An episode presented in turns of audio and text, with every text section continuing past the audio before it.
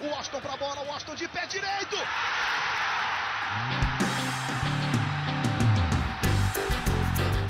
Está entrando no ar o podcast. Sabe de quem? Do Fluminense! Do Flusão, do tricolor das Laranjeiras. É o GE Fluminense.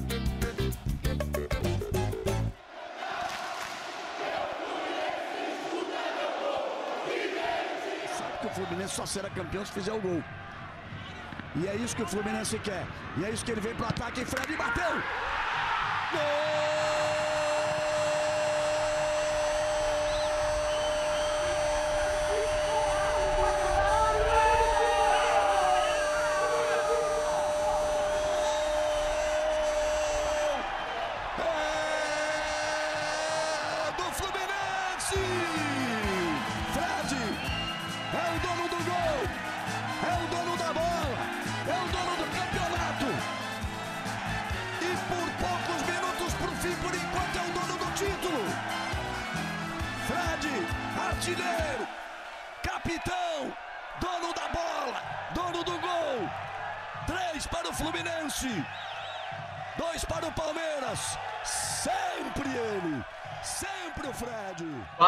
torcida tricolor! Está começando uma edição extraordinária do podcast GE Fluminense, edição de número 52.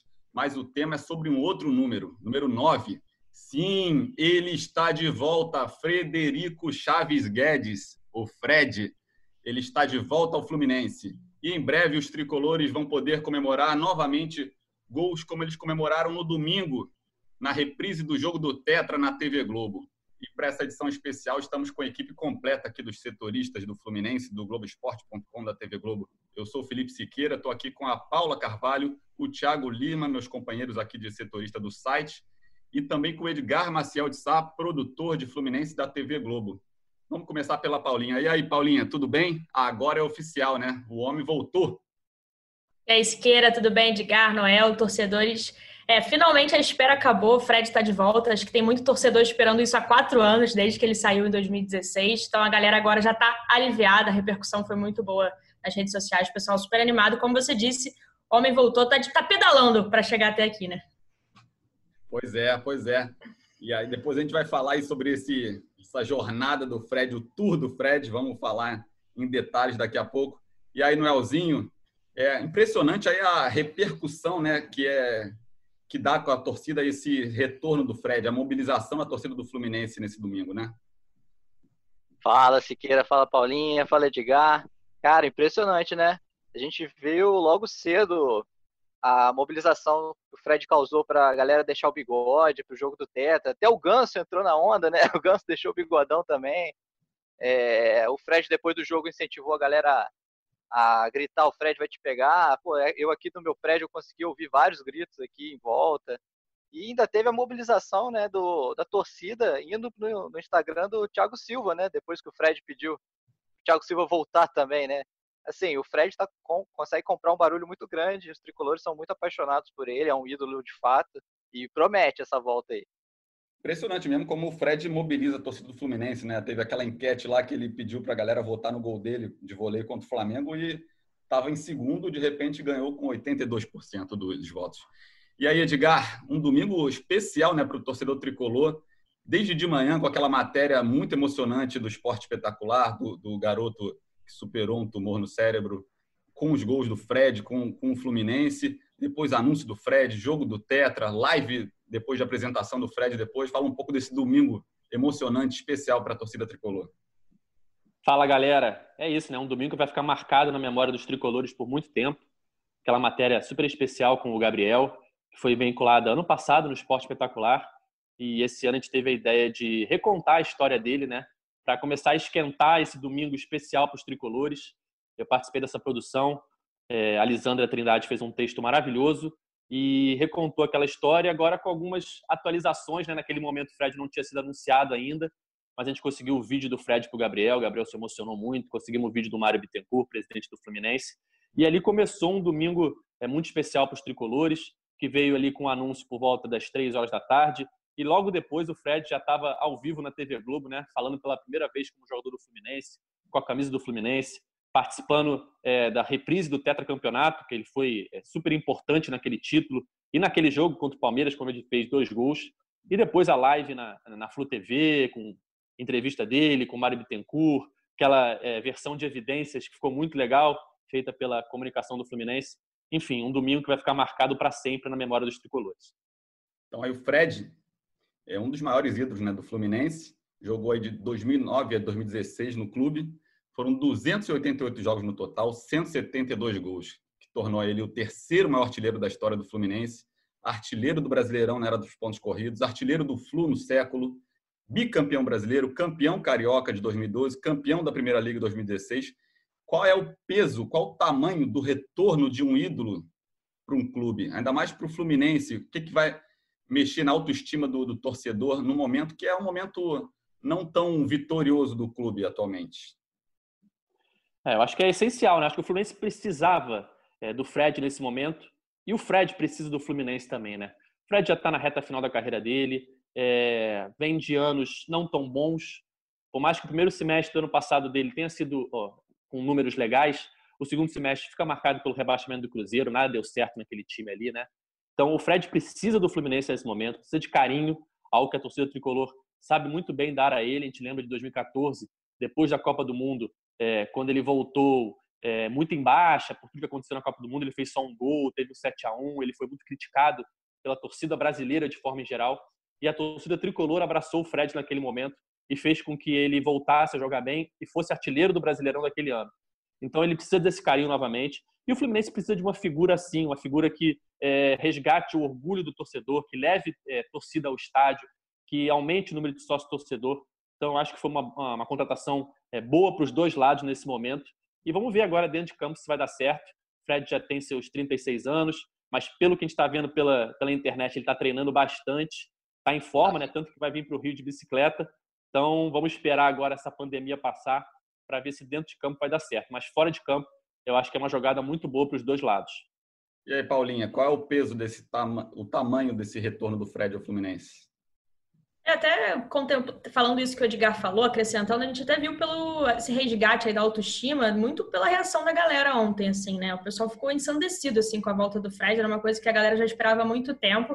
Acho que o Fred também esperava há muito tempo esse, esse retorno e acho que recupera muito a autoestima, enfim, a volta de um ídolo. O Fluminense anda carente disso nos últimos anos, como o Ed falou, não só de ídolos, mas de, de títulos também. Eu acho que o os torcedores veem uma, no Fred uma esperança de, um, de voltar a uma época vitoriosa. Óbvio que o Fluminense de hoje é muito diferente daquele de quando ele chegou e até de quando ele saiu, mas assim, acho que o, o torcedor vê nele essa, essa esperança, essa pontinha de resgatar aquele fluxo que a galera tá com saudade.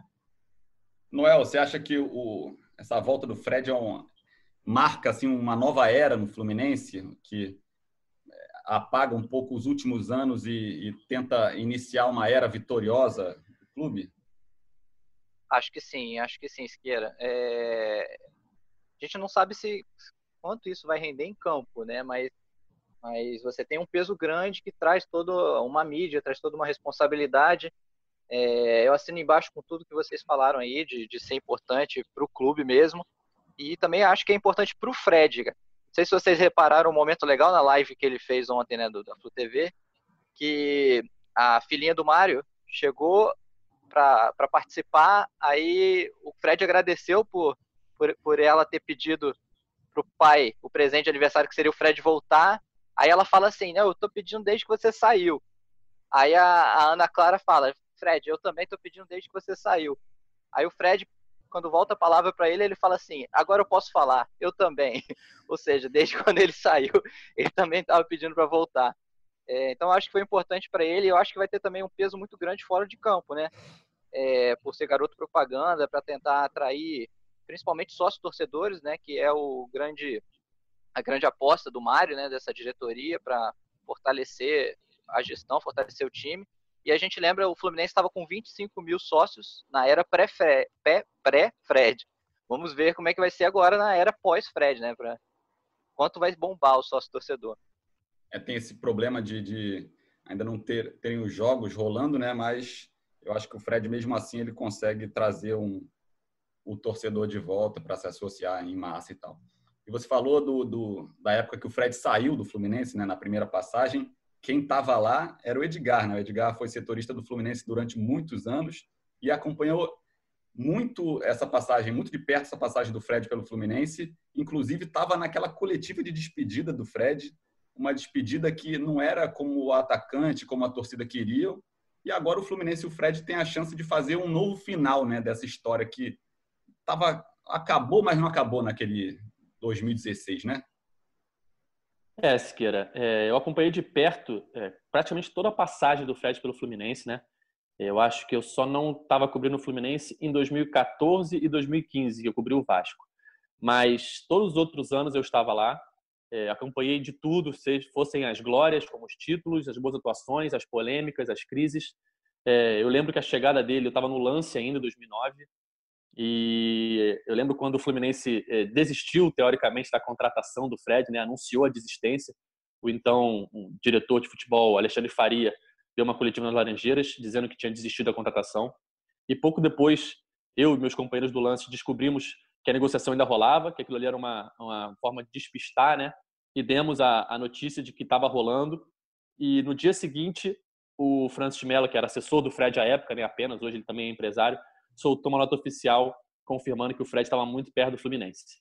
E aí eu estava na apresentação dele, eu estava na estreia dele, eu estava nos dois títulos brasileiros, e eu estava é, na despedida dele em 2016, que começou, a gente bem lembra, um pouquinho antes, né, um mês antes, mais ou menos, quando teve aquela polêmica é, antes de um jogo contra o Volta Redonda, que o Fred se recusou a viajar, teve um problema com o Lever Coupe, e eu estava também naquele dia nas, nas, Laranjeiras no treino, que o Fred não, não entrou no ônibus com o time, e eu lembro que eu voltei para as Laranjeiras depois porque estava muito estranho e ficamos lá até de noite, quando o Fred deixou o, o, o estádio de carro e a gente começou a noticiar toda a polêmica envolvendo ele e o Levi, que ele falou que não jogava mais com o Levi, e ali ele teve muito perto de sair, mas naquele momento foi contornado e um mês depois acabou sendo concretizada a ida dele é, para o Atlético Mineiro ali, às vésperas de ele completar o sétimo jogo, né? Se ele completasse o sétimo jogo no Campeonato Brasileiro, ele não ia poder mais defender outro clube, então ele já tinha seis, cinco ou seis jogos, estava quase completando o sétimo jogo, e aí é, houve a negociação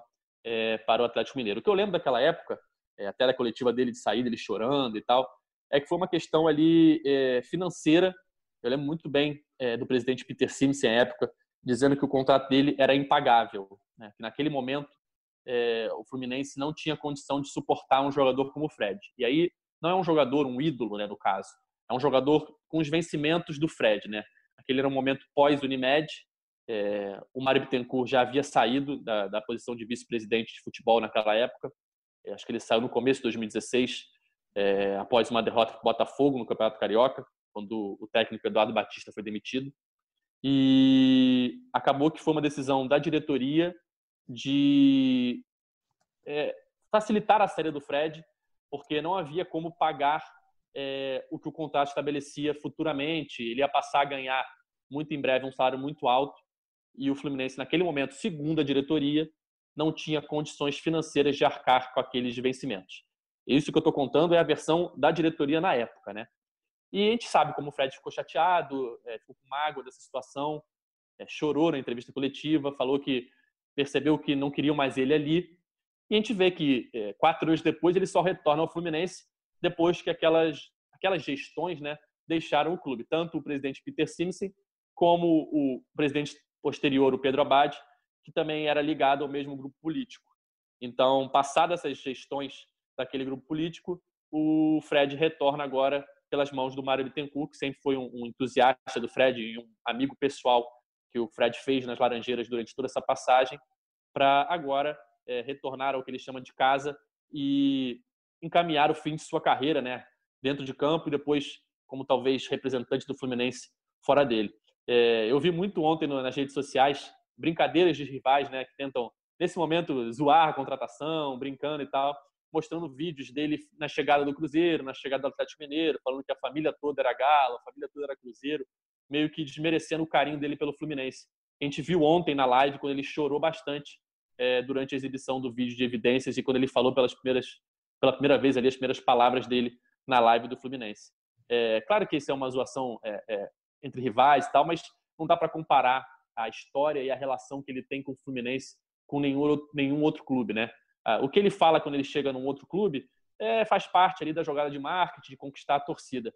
Quando ele chora, quando ele chega no Fluminense, eu vejo como uma coisa muito verdadeira, assim, porque foram anos naquele clube é, de problemas, de, de glórias, de títulos. É, a história dele como jogador é escrita com a camisa do Fluminense. E eu acho que isso que representa aquelas lágrimas dele ontem na live. Além das lágrimas, né? Desculpa, Siqueira, mas além das lágrimas, até... ele parece muito nervoso no início da live da apresentação, né? E todo mundo sabe que ele é super solto, assim, não à toa todo mundo brinca que ele é o rei dos stories, então ele não é um cara tímido nem nada. E ele até fala que tá meio sem palavras, que assim, eu senti ele muito nervoso mesmo, assim, num sentido de emocionado mesmo, assim, de não saber como falar, enfim, como reagir àquele momento. Eu também senti uma sinceridade enorme, assim, da parte do Fred. E assim, não tem nem o que falar da parte da torcida, né? A galera ficou realmente muito assim, melhor dia da quarentena, melhor dia do ano para os tricolores foi esse retorno do Fred, que é sonhado, acho que desde o momento que ele saiu mesmo, em 2016. O Edgar falou, né, que o, o Fred saiu daquela, naquela primeira vez porque não comportava um salário do tamanho dele, era um gasto né, muito grande, e, o, e ele volta numa nova realidade, né? Uma realidade que ele, ganha, ele vai ganhar um salário muito menor do que ele ganhava no Cruzeiro, que os ganhos dele no, no Cruzeiro eram tipo na casa dos 800 mil, com bônus e tal, batia um milhão, assim, era uma parada bem surreal. E ele vai ganhar aqui no, no Fluminense cerca de metade, menos da metade, 400 mil mais os fixos. É, fala um pouquinho aí, Paula, é, do, dos detalhes do contrato, período, é, como é que vai ser esse tipo de remuneração dele. Beleza, então, ele fechou por dois anos, um pouquinho até mais, assim, né? vai até 21 de julho de 2022. Aí foi até uma jogada legal que o clube fez, que foi aniversário do Fluminense, quando começou a fazer 120 anos. E a ideia do clube, né? Até o Mário falou isso ontem na, na live, é que ele se torne um embaixador do Fluminense depois, assim, que até seria uma novidade pelo clube, uma coisa, como o Mário disse, até mais comum em outros países, na Europa, enfim, que o Fluminense vai ter exclusividade em cima da imagem do Fred para eventos, produtos, patrocínios, enfim. Isso se o Fred topar lá na frente. Então, a ideia é que o Fred continue depois de 21 de julho de 2022 a ajudar o Fluminense fora dos campos, né? E uma coisa bem legal foi que até começar o Campeonato Brasileiro, mesmo que Copa do Brasil ou Campeonato Carioca volte, o Fred vai receber dois salários mínimos aí de remuneração mensal de salário. Então, começando o Campeonato Brasileiro, que ele volta, que ele começa a ter o salário, como você disse, é por volta de metade do que ele ganhava no Cruzeiro, até um pouco, um pouco menos, enfim, com variáveis, fixo, etc. E sempre aproveitando muito a imagem dele, né? Assim, o Mário também falou isso, que na primeira passagem dele, por mais extensa que tenha sido, por mais simbólica que tenha sido, o Fluminense explorou pouco a imagem do Fred. É, eu, de certa parte, de certa forma, concordo, assim. Eu acho que o Fred é um cara que, assim, o Fluminense tem que explorar ao máximo, assim, em relação à camisa, produto licenciado, é, enfim, outras ações fora.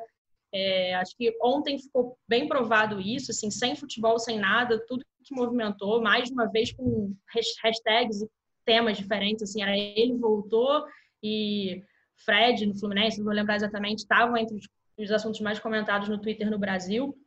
Depois ele fez a brincadeira com o Thiago Silva. O Thiago Silva também entrou nos trend topics ali do, do Twitter. Então, assim, acho que o Fluminense tem de fato que explorar isso tudo. Mas como você perguntou aí de contrato, são dois, pouco mais de dois anos, né? Válido até 21 de julho de 2022. E nesse início, até o Campeonato Brasileiro, dois salários mínimos aí que o Fred vai receber. E Noel, é, muita gente criticou, né, que o, é, foi contra, até torcedor do Fluminense foi contra a vinda, era contra a vinda do Fred, porque considerava ele um custo muito alto pelo que ele pode retribuir em campo. É, mas com esses números né, de, dos vencimentos que a gente tem, mais ou menos, quanto ele vai ganhar desses adicionais, desse, desse, desses gatilhos né, que, que tem o contrato dele, esse período, o pacote Fred vale a pena? É bom para o Fluminense? Vai ser, vai ser interessante? Já se mostra interessante? Ou essa, essas críticas têm um pouco de, de, de pertinência? Cara, na minha opinião, o Fred se paga nesse pacote aí. Eu acho que o Mário sempre falou que nunca ia estourar o teto dele de orçamento. Então a gente sabe que, que tem sido uma gestão austera. É, e que é um valor que o Fluminense pode pagar, é, pode assumir. E, eu e essa questão do, do salário simbólico, né, de dois salários mínimos, é, enquanto o Campeonato Brasileiro não, não começar, é, eu acho que é, foi muito legal assim da parte dele também e até pro, perante o elenco, né? Você mostrar porque o elenco, o próprio elenco reduziu o salário nessa questão da pandemia. É, o, o, salário a gente sabe que está atrasado, né? O salário do Fluminense, o Mário está com dificuldade para pagar nesse momento. Todos os clubes estão passando por dificuldade na pandemia. É, mas foi um, um, uma forma assim também de, de você não criar rixa com o elenco. Né? Já imaginou o Fred chega, por mais que não seja os vencimentos do Cruzeiro, mas pô, vai, já vai começar a receber uma galera com, com salário atrasado, todo mundo abriu mão um pouquinho para ajudar o clube. Então tudo isso vale, é, ajuda nesse momento, ajuda a manter o clima bom. E eu acho que não só por isso, é um, um pacote de um tamanho que eu acho que vale a pena. Pelo que o Fred vai fazer, ah, vai vai render muito dentro de campo, não vai render a mesma coisa que foi 2012, mas tem o pacote dentro de campo e fora de campo. Eu acho que juntando os dois é um, um pacote que, que cabe para o Fluminense e o Fred se pagar com ele. Esse, essa questão dos dois salários mínimos, né, até o começo do Brasileirão, é bem interessante, assim, é, é legal da parte dele, né, abrir mão e do Fluminense também. Eu creio que foi também um, um acordo entre ele e o Fluminense, porque o Fluminense e o Fred já estavam namorando há um tempo, e aí, chega a pandemia, o Fluminense fica assim, cara, a gente vai trazer ele agora. E aí, sei lá, ficam três, quatro meses sem jogos e a gente pagando 500 mil, 400 mil, que seja, por mês para ele, é um, é um orçamento que o Fluminense não, não, não tem sobrando. Então, acho que foi um denominador comum, assim, de, pô, vamos anunciar logo, aproveitar até o gancho do, do do jogo do Tetra na, na Globo. E vamos fazer algum modo que também a gente não fique gastando esse dinheiro todo sem, sem jogar, sem jogo. E acho que foi um, uma, uma sacada legal também que o Fluminense e o staff do Fred amarrou. E foi uma novela grande, né? Porque era, um, era uma questão de. Ah, questão de quando ia acontecer, mas demorou, né? Demorou muito. Demorou demais. A torcida tricolor estava ansiosa, né? A gente vê nas redes sociais. É, vocês, como eu, temos muitos seguidores tricolores né, no Twitter. E qualquer coisa que a gente postava gerava uma repercussão, gerava uma, um bafafá enorme, né? E às vezes não era nada. Por exemplo, no sábado, eu fiz um post simples no Twitter, apenas anunciando a reportagem de domingo no Esporte Espetacular, envolvendo o Fluminense, o Fred e um torcedor muito especial. Cara, o que eu tive de, de retweet e de mensagem de várias pessoas do Fluminense perguntando: Edgar, ele vai ser anunciado? Edgar, o Esporte Espetacular vai confirmar a contratação dele? Tipo, como se um programa da Globo fosse anunciar o Fred, né? A gente pode atualizar as informações, dizer que está muito perto, como a gente já tinha dito no Globoesporte.com dias antes. Mas a gente não tem o poder de anunciar um jogador, né? Quem faz isso é o clube. Mas um simples é, tweet de uma reportagem é, muito legal mas que envolvia o Fred, envolvia o Fluminense, envolvia um torcedor, aquele tinha feito a promessa de voltar ao Fluminense, gerou uma repercussão enorme e uma euforia enorme na torcida, é, aguardando aquela reportagem como se aquilo ali fosse um anúncio. Né? Eu imagino que vocês tenham passado por situações parecidas, com matérias, com tweets, com qualquer coisa que a gente botava do Fred na rede social, gerava um engajamento enorme e uma expectativa enorme da torcida. É, o, aquela tava todos os sinais indicavam para esse anúncio, né? Nesse domingo, né? É, a nossa nossa parte como jornalista a gente pode dar que o Fluminense chegou a um acordo, como a gente deu na, na quinta, na sexta, ó, é, que eu me lembro, foi sexta, né? Que chegou a um acordo, que estava todo mundo próximo, que a ideia do Fluminense era, era anunciar domingo, só que o anúncio oficial sempre quem faz é o clube. Não tinha nada assim combinado entre Fluminense e Globo de que o Fred seria anunciado na transmissão ou seria anunciado no Esporte Espetacular.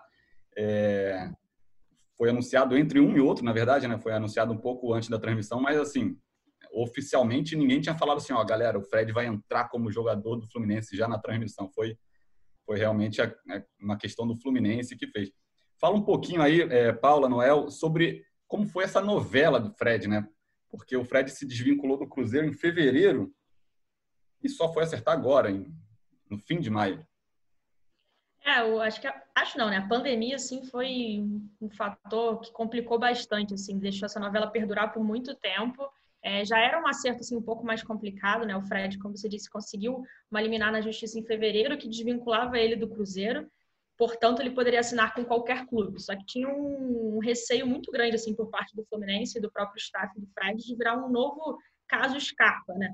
Gustavo Scarpa, quando saiu do Fluminense para fechar com o Palmeiras, a liminar caía, porque liminares podem ser derrubadas, voltava automaticamente a ser jogador do Fluminense e, portanto, não, poderia, não podia mais jogar pelo Palmeiras.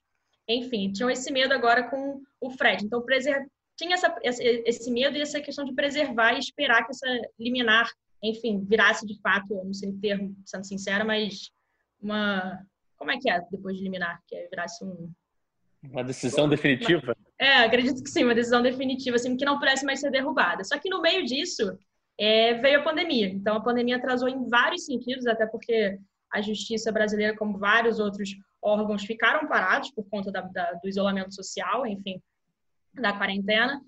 E isso, assim, atrasou muito, né? Fez a novela se arrastar por muito tempo, assim, né? A gente começou lá em fevereiro, até antes um pouco começou a noticiar. Em fevereiro a gente deu essa questão, o pessoal, os setoristas que cobrem o Cruzeiro também ajudando, eles até que deram essa questão de que conseguiu eliminar. E desde então a gente ficava vendo até onde ia conseguir, conseguir avançar e não avançava por conta da pandemia. E assim, recentemente, né, a gente chegou a conversar com o Mário, fez até um podcast com ele, e ele falou, olha, depois da pandemia, ele não deu um prazo nem nada, eu dou como certo, assim, que o Fred vai voltar. Acabou sendo durante a pandemia mesmo, mas a, a, o coronavírus atrapalhou muito essa, não só essa questão, né, óbvio, mas a, do, a volta do Fred em si.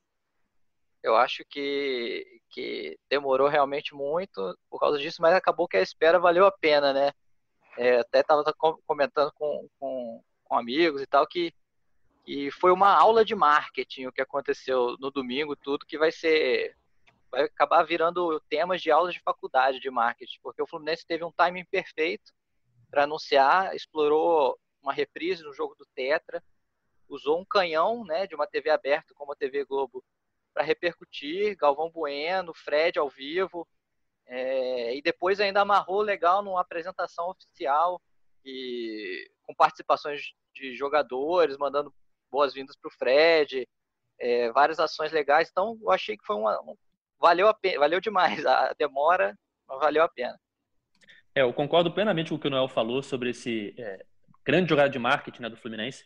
E agora olhando é, para trás, né, tudo que aconteceu nas últimas semanas, eu participei diretamente é, da produção do jogo uh, na Globo, né? Todas as matérias que foram vinculadas no GE, no Globo Esporte, da TV durante a semana, é, as chamadas na Rede Globo para o jogo, tudo eu que produzi. E também a participação do Fred na transmissão, né? E agora, olhando para trás, eu vejo como isso também foi algo pensado pelo Fluminense e pelo Fred, provavelmente. Por quê? É, nessas transmissões de reprise, a gente tem que ir atrás dos principais personagens para tentar colocar um deles ao vivo na Globo, né? No jogo do Vasco foi o Mauro Galvão, enfim, no do Flamengo eles não estão liberando o jogador é, por conta da pandemia e é um time muito recente, né? Que foi campeão ano passado da Libertadores e eu não lembro é, quem estava ao vivo, mas é, no Vasco foi o Mauro Galvão e no Fluminense o primeiro é, plano, né? O plano A era o Fred. Eu falei, galera, não vai ser fácil. É, não é tão fácil assim conseguir botar o Fred ao vivo e tal. Mas beleza, vamos tentar antes mesmo de a gente tentar, chegou até a gente a informação de que o Fred queria participar da transmissão. Né? É, e aí eu, fui até a assessoria dele e falei, ó, a gente está sabendo isso, isso e isso, que o Fred está querendo participar da transmissão, procede? Se sim, vamos botar ele ao vivo e tal. Não, procede sim, vou combinar tudo aqui, vamos botar ele ao vivo na transmissão. Olhando para trás agora, eu acho que já era uma jogada é, do Fred com o Fluminense pensando no anúncio. Eles já sabiam que, ser, que ele ia ser anunciado no domingo, é, três horas da tarde. Então eles combinaram tudo. Vamos anunciar ele domingo ali, pouco antes do jogo, e bota ele ao vivo na Globo. A Globo vai querer ele ao vivo para transmissão. Enfim, foi tudo uma jogada, acredito eu, pensada pelo Fluminense e pelo Fred, porque qualquer um que trabalha com isso sabe que não é fácil colocar o principal jogador ao vivo ali. Nunca é fácil. E a gente contou muito com a colaboração e a vontade do Fred de participar dessa transmissão. Então, acho que isso já foi algo pensado tanto pelo clube como pelo, pelo staff do Fred para badalar esse anúncio dele pelo Fluminense. E acho que deu muito certo. E acho que nem é, como você disse, é difícil. E assim, se tivesse ainda um super embrólio em relação ao Fred, talvez seria mais um fator que ele quisesse fugir desse, desse ao vivo, né? Porque fatalmente ele acabaria ser, ser, sendo questionado sobre uma possível volta, como seria responder isso se não tivesse nada fechado, enfim. Então acho que, como você disse, se não tivesse nada pensado, talvez blindasse ainda mais o Fred, sabe? É, o, o Fluminense e o staff do Fred, ele, como a Paulinha comentou mais cedo, tinham receio desse, desse caso se arrastar na justiça, né? Virar um novo caso Scarpa e do Cruzeiro tentar alguma é, recorrer do, do da, dessa, desse desligamento que ele teve na justiça. É, só que o Cruzeiro está com outros problemas muito maiores para se preocupar e o Cruzeiro não dava essa posição para o Fluminense. Estava uma crise imensa lá no, no clube e o Fluminense ficou também isso se arrastou até estourar a pandemia, que acabou se arrastando mais. Isso, isso foi um complicador né, para esse anúncio de retorno. E acredito, pelo que a gente entendeu do cenário, o, a nova diretoria do Cruzeiro assumiu há pouco tempo. O Fluminense até queria, o Fluminense e o staff queriam conversar com eles para eles passarem uma sinalização. E a, pelo que a gente apurou, até o pessoal lá de Minas, não chegou a ter essa, essa conversa, né? Acredito que o Fluminense avaliou que, mesmo sem essa conversa, valeria a pena é, aproveitar esse gancho do jogo do Tetra, que ele foi o, o herói do título, herói do jogo, aproveitar a mobilização do Fluminense. O Fluminense é, fez essa promoção de, de ingressos né, para o jogo, para arrecadar, para pagar salários da, da galera dos funcionários que ganham menos.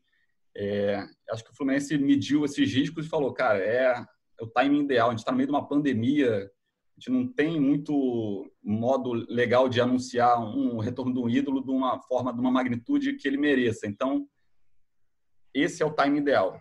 É, e acho que o Fluminense acertou em cheio, assim, ficou, foi, foi bem bacana. Foi um domingo é, inteiro onde a torcida tricolor, tricolor pôde curtir momentos vitoriosos e memórias afetivas com o Fred. E além né, do, do anúncio né, e, e, do jogo, teve uma live né, depois do, do jogo com a Ana Clara, apresentadora, participou do Big Brother, muito famosa, e com a galera jovem também, né?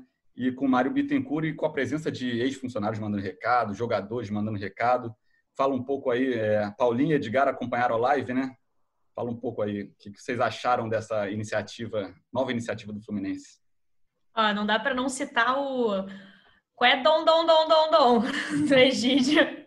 Eles foram companheiros também no Cruzeiro, mas brincadeiras à parte, eu achei bem legal a live também. Achei que a Ana Clara, como mediadora, ela é torcedora assumida, assim, foi super bem. Ela fala muito com uma galera jovem, de fato, é, o que eu acho super importante, assim, pensando em redes sociais, enfim.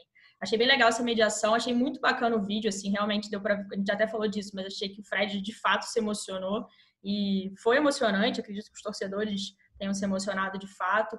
O recado do, dos jogadores, e achei ele uma coisa bacana, assim, né, que não pegaram, não, não pegaram só jogadores, mas também funcionários do clube que às vezes a torcida não conhece, enfim, roupeiro, massagista, e assim, dá para ver que o Fred tem de fato uma relação muito legal, assim, muito íntima com, com essa galera em questão de relacionamento. Então, acho que o clube, assim, dentro, torcia muito para esse retorno dele, né? Acho que é um cara muito bem, bem quisto, assim, bem visto.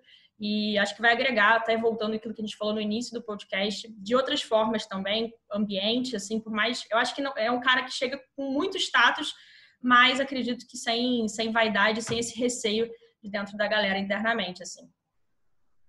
É, sempre lembrando que o Coé Dom Dom Dom Dom Dom do Egídio é, ficou famoso no esporte espetacular, né? Já era com certeza conhecido internamente por eles ali, nas brincadeiras, lá no Cruzeiro principalmente, né? Onde o Egídio e o Fred jogaram juntos.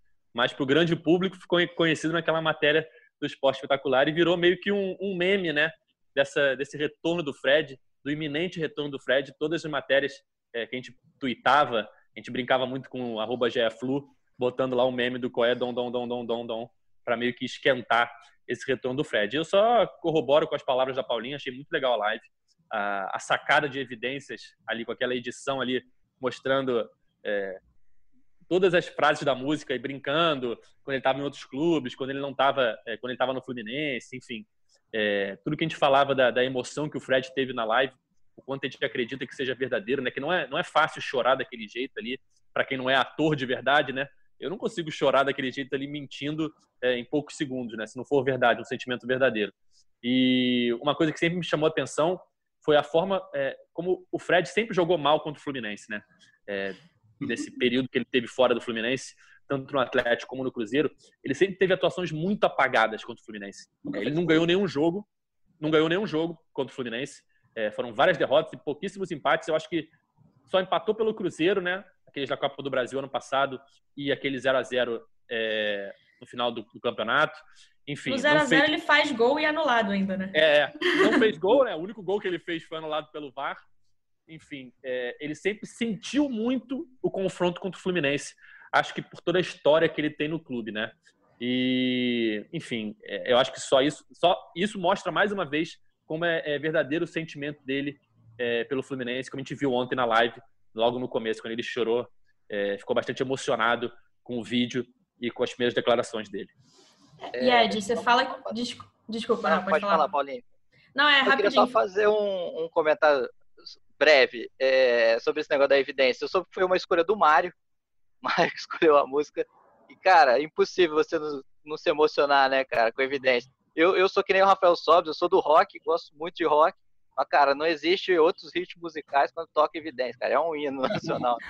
e uma coisa muito legal, no meio da edição, é, que tem uma hora que aparece o Mário dando duas coletivas, falando é, sobre a negociação, que é aquele volte e tal, e até numa das, das coletivas ele usa a palavra evidências, ele fala assim, eu já dei muitas evidências do que o Fluminense quer. Aí aparece na tela é, vários posts do Fluminense na rede social com mensagens subliminares do Fred, né, de camisa 9, nove pessoas na reunião, é, o Evanilson com a 9, enfim, é, dicas que o Fluminense e o Mário foram dando e eu fico pensando, se foi dele a ideia, será que ele não falou evidências naquela coletiva justamente para usar nesse vídeo?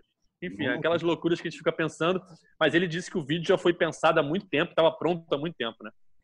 E você até falou, né, de que assim, ele sempre teve muita dificuldade de jogar contra o Fluminense. Parecia que ele sentia assim o fato de estar contra o Flu. E quando ele era jogador do Fluminense e jogava contra o Cruzeiro, por exemplo, era o contrário, assim, ele era meio carrasco do Cruzeiro. Então, assim, acho que até mostra um pouco mais até o esse, esse carinho que ele tem pelo Fluminense, quanto deve ter sido verdadeiro a questão das lágrimas ontem, da emoção dele, sabe? E também na live para a escolha da Ana Clara também é uma mostra também a estratégia do Fluminense, né, de atingir um público jovem, como já tinha feito na live do, do lançamento dos uniformes com o Xamã. É, foi uma escolha bem legal. Ela é muito tricolor, conduziu muito bem é, ali a entrevista. Foi bem bacana mesmo.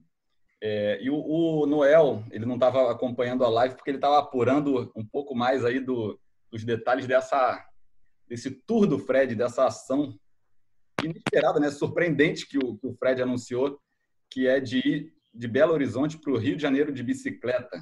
Ficou todo, pegou todo mundo de surpresa. Conta aí, Noel. Pois é, não, eu até estava acompanhando a live ali de, de, de, um olho na live e um, e um olho nas, nas outras informações. É, mas foi isso mesmo, cara. O Fred anunciou e pegou todo mundo de surpresa, né? Que foi ainda durante a transmissão do jogo do Tetra. E aí começou a gente correr atrás de informação para pegar detalhes, né? Porque acima de tudo é uma ação solidária, né? E com um viés bem bacana. O Fred saiu hoje lá de, de hoje, Belo Horizonte. Está gravando segunda de manhã aqui. Saiu. Isso, isso. Uhum. Saiu hoje, né, segunda de manhã, saiu, na verdade, ainda madrugada, né, cinco, cinco e pouquinho da manhã. É, a previsão são de quatro a cinco dias de viagem, 600 quilômetros.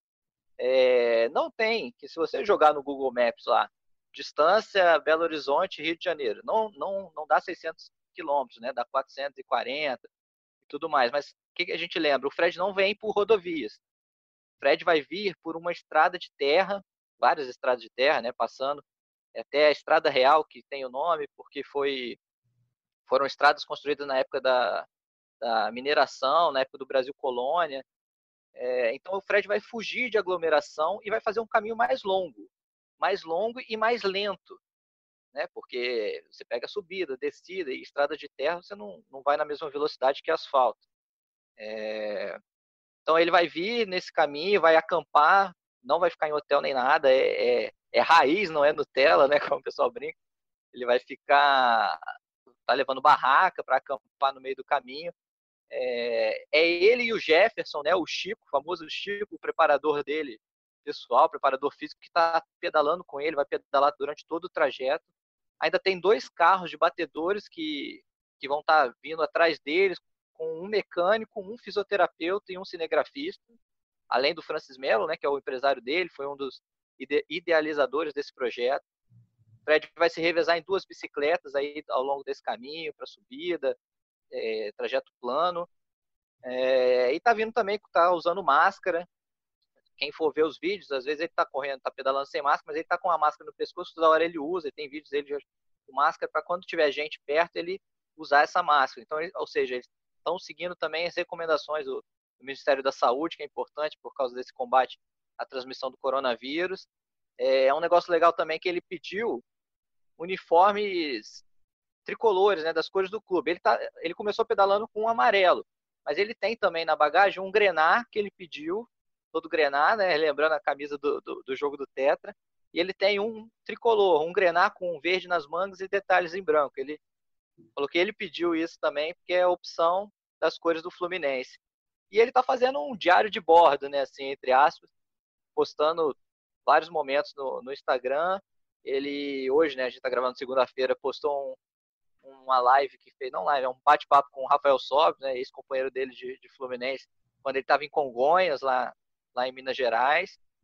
Então a gente está todo mundo esperando a chegada dele, quando vai ser quinta, sexta, a gente ainda não sabe.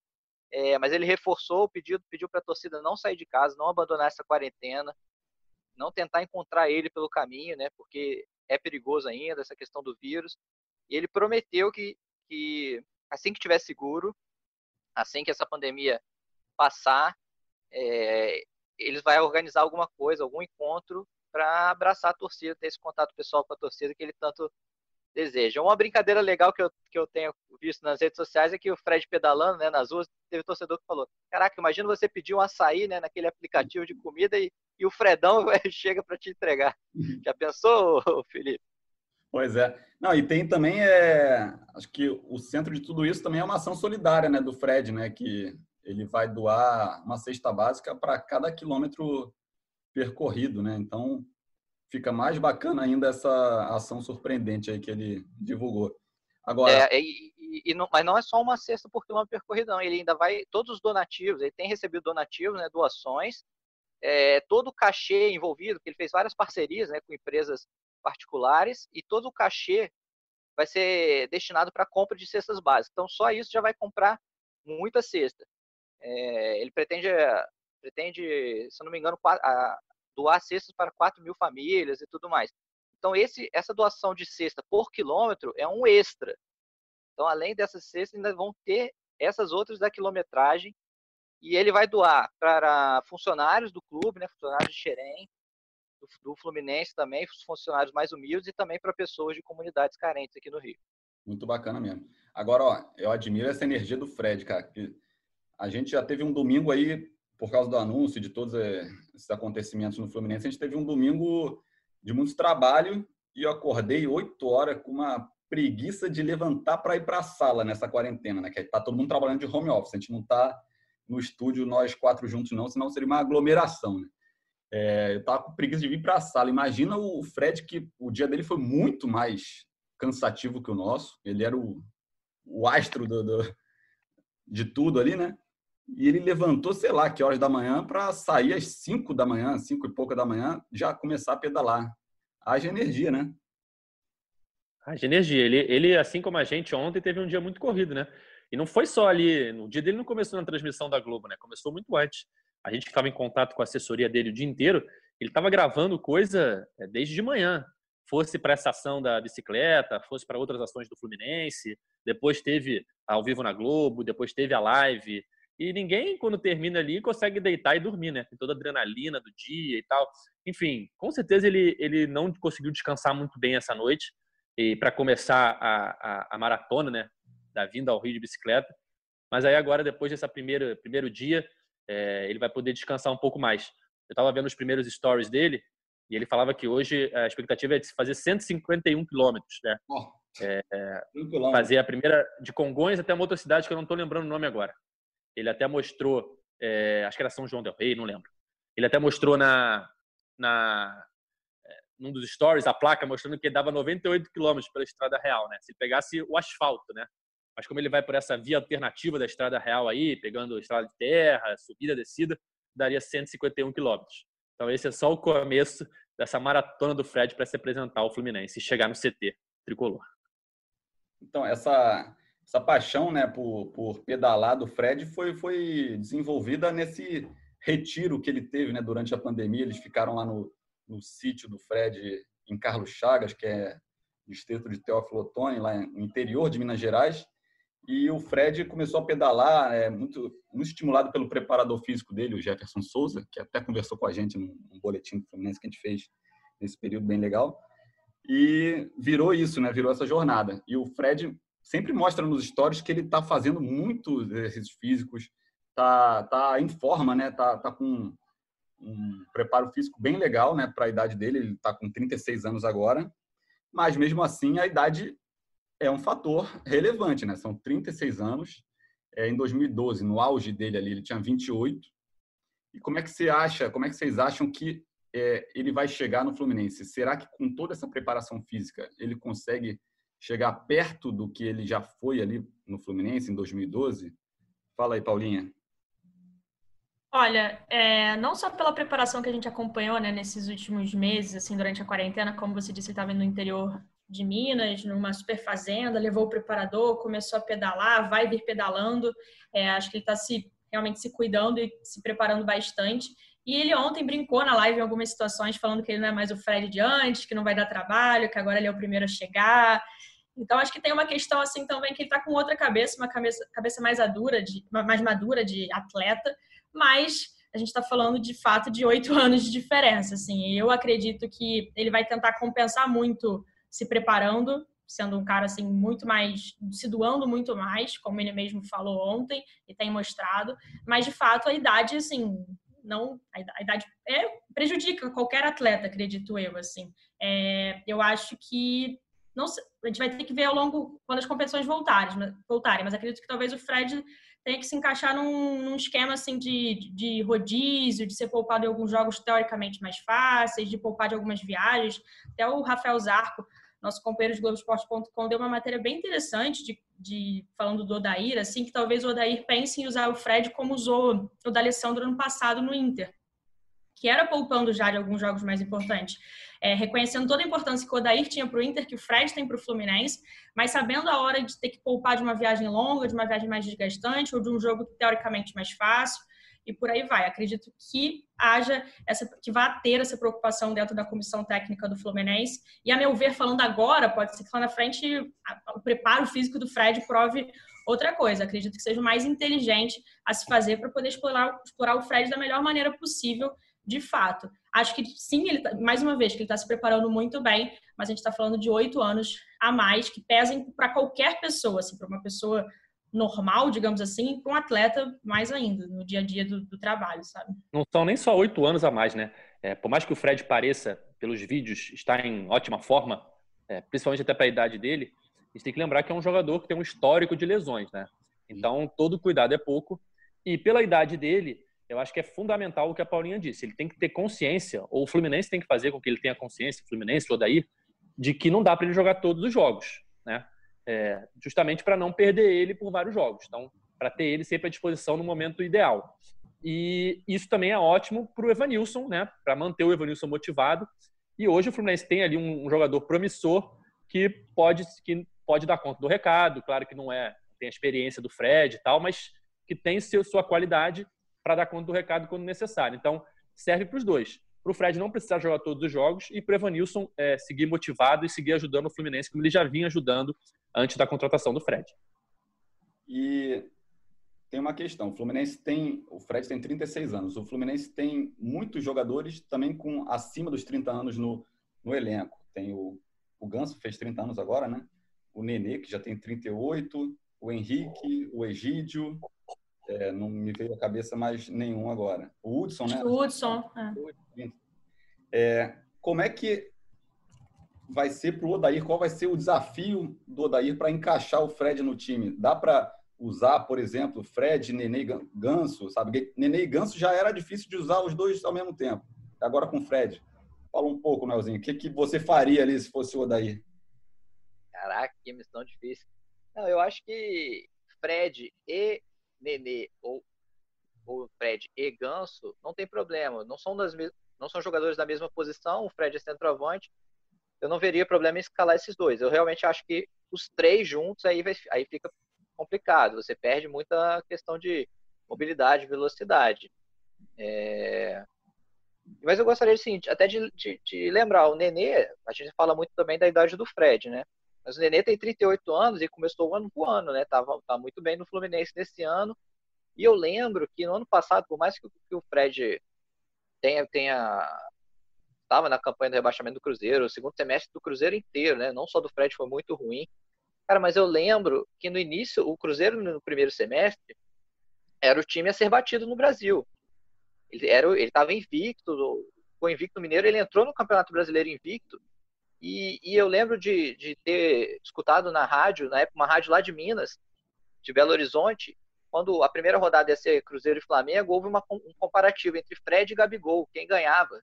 E o Fred ganhou fácil, sabe? De tanto, então o Fred, mesmo com 30, 35 anos que ele estava no ano passado, né? um ano a menos, mas ele estava ele convencia, ele joga, não só fazia gol, como estava convencendo nesse primeiro semestre. Eu acho que isso é uma prova também que a torcida do Fluminense pode esperar, sim, um retorno técnico grande dentro de campo. É mais questão mesmo de se cuidar. E agora, cara, eu não vou opinar tanto assim no encaixe do time, não. Vou deixar essa bola com o Daí. Mas eu concordo com o Edgar. Acho que vai ser muito revezamento Fred e Evanilson. O Fred chegou a fazer 21 gols pelo Cruzeiro ano passado, né? E o Cruzeiro era. A derrocada do Cruzeiro ali foi no segundo semestre. Até o primeiro semestre foi até muito mais por crise política ali, crise interna, que o Cruzeiro desabou. Mas no primeiro semestre o Cruzeiro ainda era um dos times mais fortes, considerado um dos candidatos ao título brasileiro. Foi e o Fred estava é. no primeiro semestre. Claro, tem o fator de ser Campeonato Mineiro, com nível de adversários mais fracos, mas fazendo muitos gols. É, mas Paulinha e Edgar, é, montem aí o setor ofensivo do Fluminense com Fred, Nenê, Ganso, Marcos Paulo, Evanilson, Wellington Silva à disposição. É, eu ia falar justamente isso, Siqueira. É, nesse tempo todo que eu acompanhei o Fred no Fluminense, eu lembro muito dele falando que precisa de um jogador rápido do lado dele, né? E quando ele não tinha esse jogador rápido, ele pedia a contratação, falava, presidente, qual fosse o presidente, preciso contratar um jogador rápido, bota um cara rápido do meu lado. E de fato, uh, grandes momentos dele no Fluminense foram formando duplas com jogadores de muita velocidade. É, fosse o Michael em 2009, fosse o Wellington Ney em 2012 e alguns outros exemplos.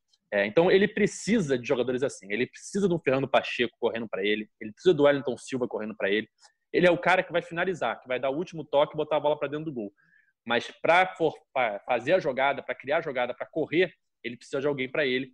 Então eu acho que o Fernando e o Wellington Silva vão ter é, grande participação nisso. Né? Caso o Fred dê muito certo, vai ter muita ajuda desses dois jogadores. O Marcos Paulo não tem a mesma velocidade, mas tem muita categoria, muita habilidade e muita juventude para ajudar o Fred. É, esses três nomes aí. O Michel Araújo, que a gente viu pouco ainda pré-pandemia, mas também tem potencial para entrar nessa lista. Acho que esses quatro jogadores vão ser é, fundamentais para um eventual sucesso do Fred nessa segunda passagem. E negócio de Ganso, Nenê, isso aí já é muito complicado. Eles dois já vinham, não vinham jogando juntos, né? E o Fred é mais um jogador é, nesse estilo de idade avançada e nem tanta mobilidade assim como outros. É, mas é, esse aí problema é do Odair. Mas no ataque, o Fred com certeza vai precisar muito desses jogadores de velocidade, como ele já precisou em outras passagens, como ele já pediu muito quando ele não tinha o seu lado. É, eu ia falar exatamente isso que o Ed falou, dessa questão de explorar bastante a velocidade do, dos caras mais jovens ali, do Pacheco. Marcos Paulo, de fato, um pouco mais lento, mas eu acho que pode ser, assim, importante. É, e do, do Wellington Silva, assim. E eles correm e o Fred coloca para dentro, assim. Eu acho que vai ser mais ou menos que o Fred espera, que a torcida espera, e eu acho que tem tudo para dar certo de fato, né? Até pensando mais até no Pacheco e no, no Marcos Paulo, são dois caras jovens, assim, promissores, que devem também ficar empolgados de jogar com uma referência ali do lado, sabe? Agora, esse problema vai ser do Odair Hellman. A gente dá nossos pitacos, mas ele que vai ter essa missão aí de encaixar todos esses jogadores, jogadores de alto nível, promessas e jogadores renomados, né? Vamos ver. Terminando aqui o podcast GE Fluminense, número, número 9, em homenagem ao Fred. Foi a ansiedade da torcida tricolor, foi pelo anúncio. Agora a expectativa vai ser para quando o Fred vai reestrear, né? Vai demorar um pouquinho aí, a gente ainda não tem uma previsão de quando vão voltar os jogos no, no Brasil, mas agora essa vai ser a contagem regressiva da torcida tricolor, a reestreia do Fred. Obrigadão aí, Paulinha. Valeu, Siqueira, valeu todo mundo. E agora esperar a estreia dele, né? Como acredito que seja talvez até na estreia do Fluminense no Campeonato Brasileiro, mas isso é total um palpite, até porque a gente não sabe nem quando vai voltar o Campeonato Carioca, muito menos o Campeonato Brasileiro. Mas valeu, galera. Valeu, Noel. Valeu, valeu, Paulinha. Eu acho que, assim, por mais que agora demore também entrar em campo, por causa de, de questões de pandemia, quando o campeonato voltar, mas que a torcida tricolor tem a mesma esperança que, que a demora, a espera vai valer a pena do mesmo jeito que valeu para o anúncio, que, que venha a valer também para quando ele for entrar em campo. E valeu, Edgar. Valeu, Siqueira, Paulinha, Noel. Sempre um prazer participar com vocês aqui. Vamos viver essa expectativa da estreia aqui. Porque agora a novela já foi, né? A novela já acabou. Agora vamos para a próxima. Segunda temporada agora. Então é isso aí. É, torcida tricolor, grande abraço aí. Espero que vocês tenham curtido esse papo nosso sobre o Fred, sobre o retorno do Fred ao Fluminense. Até a próxima, até o próximo podcast GE Fluminense.